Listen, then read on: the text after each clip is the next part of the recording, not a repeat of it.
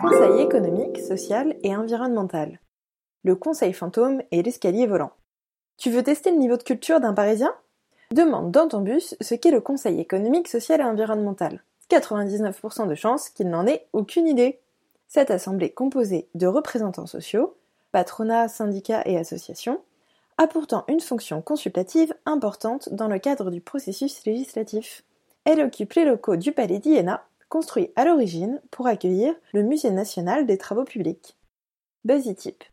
L'escalier à double révolution du palais, en forme de fer à cheval, est célèbre dans les écoles d'architecture du monde entier.